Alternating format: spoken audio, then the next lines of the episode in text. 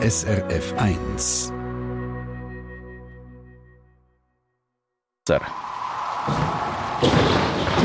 SRF 1 Wetterfrage.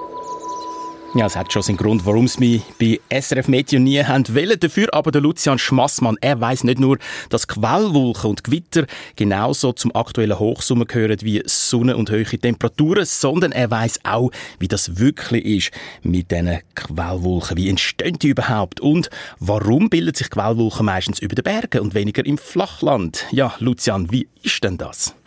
Also gerade mal für die Entstehung von Quellwolken braucht es vor allem mal zwei wichtige Zutaten. Zuerst muss mal die Luft genug feucht sein, dass sich überhaupt eine Wolke kann bilden kann. Und dann braucht es auch noch einen Auslöser, dass die Luft überhaupt anfängt aufsteigen. Also es braucht noch etwas, das Hebung verursacht. Und der Auslöser bei der Quellwolke, der ist meistens der Sonnenschein, der das Ganze ins Rollen bringt. Es ist nämlich so, wenn die Sonne scheint, dann erwärmen die Sonnenstrahlen zuerst mal die Erdoberfläche Oberfläche und dann wird mit der aufgewärmten Erdoberfläche von unten her die Luft drüber erwärmt. Und schlussendlich fängt dann die erwärmte Luft wie eine Art Luftblotter an aufsteigen und zwar, weil eben warme Luft leichter ist als kühle Luft. Genau nach diesem Prinzip funktioniert ja auch der Heißluftballon. Da erwärmt man ja die Luft im Ballon mit einer Flamme und weil die Luft im Ballon dann eben viel wärmer als die Umgebungsluft ist, fängt der Ballon dann an aufsteigen. Aha, und im Fall der Quellwolke ist es ebenfalls warme Luft, einfach ohne den Ballonstoff rundherum. Genau, so kann man das eigentlich zusammenfassen. Und wenn jetzt eben die Luft an einem sonnigen Sommertag aufsteigen, dann kühlt sie sich mit zunehmender Höhe mehr und mehr ab, bis irgendwann mal der Teilpunkt erreicht wird, wo dann aus dem durchsichtigen Wasserdampf durch die sogenannte Kondensation kleine Wassertröpfchen werden und all diese Wassertröpfchen zusammen, das ist dann eine Quellwolke. Spannend. Es braucht also die Erwärmung vom Boden her, dass so eine Quellwolke kann entstehen.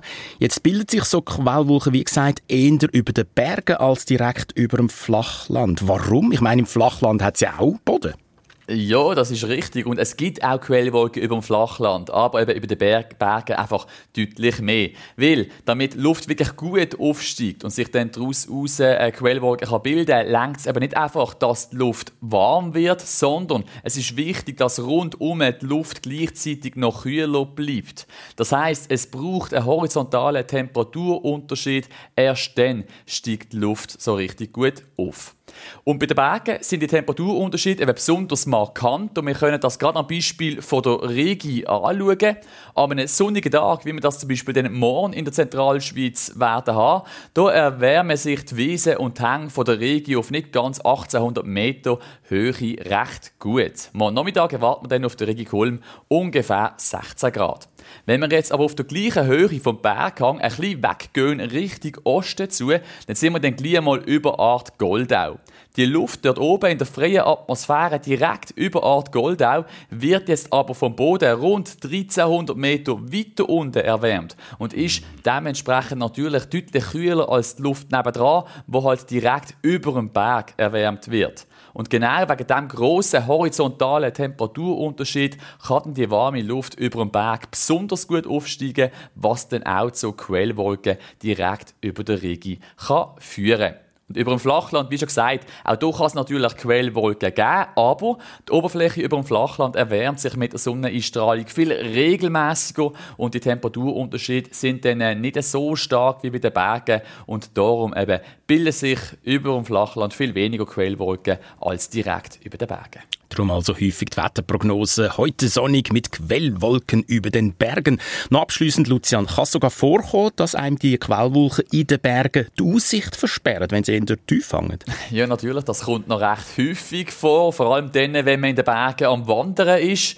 Vor allem auch dann, wenn halt eben die Quellwolken gerade auf der Höhe von irgendwie so einem Ausflugsziel sind, von einem Gipfel, da kann man gut und gerne dann mal in so einer Quellwolke drinstecken, obwohl es eigentlich grundsätzlich recht sonnig, sonniges Wetter ist. Es kommt vor allem darauf an, wie hoch die Quellwolke ist, besser gesagt, auf welcher Höhe genau die Untergrenze von dieser Wolke ist. Und zum das schon vor der Wanderung können abschätzen, gibt es eine Faustregel, wo man das selber kann ausrechnen kann. Am Radio wäre jetzt das wahrscheinlich ein bisschen kompliziert, wenn ich jetzt da mit Mathe noch würde hinterführen kommen, äh, um das genau jetzt zu erklären. Aber auf unserer Homepage haben wir zu diesem Thema aktuelle Artikel online, wo die ganze Faustregel im Detail beschrieben ist. Und gerade für die, die in nächster Zeit eine Wanderung in den Bergen planen, denen kann ich den Artikel wirklich wärmstens empfehlen. Man findet den Artikel auf unserer Homepage auf srf.ch-meteo oder auch in der SRF Meteo App. Man muss dann einfach ein bisschen zuerst noch ein bisschen scrollen, dann kommt der Artikel mit dem Titel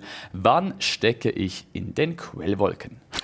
der Lucian Schmassmann über die Natur von der Quellwolken. Vielen Dank. Eine Sendung von SRF1.